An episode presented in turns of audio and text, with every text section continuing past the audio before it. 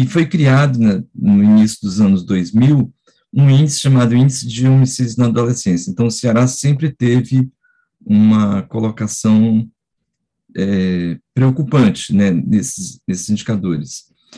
É, em 2015, é, foi feito um, um, criado um esforço no Ceará que resultou na criação do Comitê de Prevenção de Homicídios na Adolescência.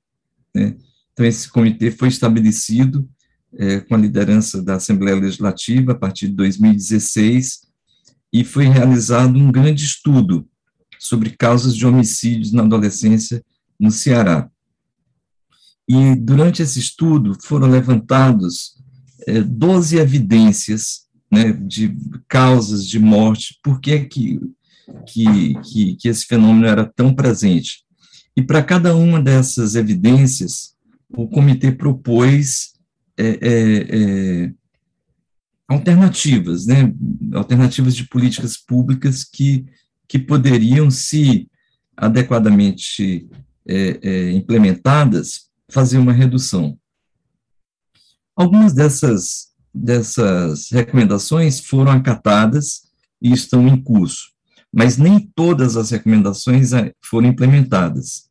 Então, uma série de, de, de políticas públicas ainda precisam ser, ser implementadas para redução da vulnerabilidade. Então, o que a gente precisa chamar atenção é que essas, essas mortes por causas violentas, elas estão muito relacionadas com uma série de vulnerabilidades a, a, que estão submetidas às, às crianças. É, uma vulnerabilidade, por exemplo, que, que a gente pode citar, está relacionada com o abandono da escola.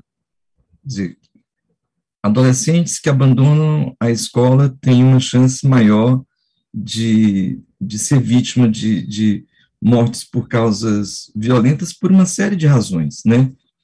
Então, a redução, a busca ativa de crianças fora da escola é um fator muito importante, e o Estado tem feito isso. O Ceará tem se destacado na busca de, de crianças fora da escola. Mas tem outros fatores relacionados, a, por exemplo, a, a, a, as comunidades onde as crianças vivem, né? a, a necessidade de se fazer uma reforma urbana, de se melhorar as condições de vida nessas comunidades. Então, as mortes elas estão concentradas nas comunidades mais desprovidas de tudo que você possa imaginar.